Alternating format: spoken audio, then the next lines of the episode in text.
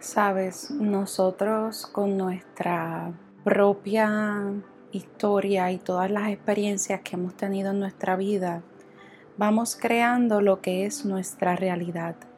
Y eh, en muchos momentos nos enfocamos en esa realidad cuando hay otras cosas que son más importantes, como por ejemplo hay veces que nos levantamos de cierta forma. Vamos a decir que nos levantamos con el pie izquierdo, no quiero ir a trabajar, he pasado por un montón de cosas en la mañana antes de poder llegar al trabajo y nos enfocamos en toda esa situación que nos está quitando nuestra paz y balance y no nos ponemos a pensar el sol salió a tiempo, pude levantarme y respirar, pude ver a esta persona que tanto quiero con vida, me pude despedir, estoy aquí en mi empleo, significa que voy a poder cobrar, ¿verdad? Y tener un dinero para poder sufragar mis gastos mensuales.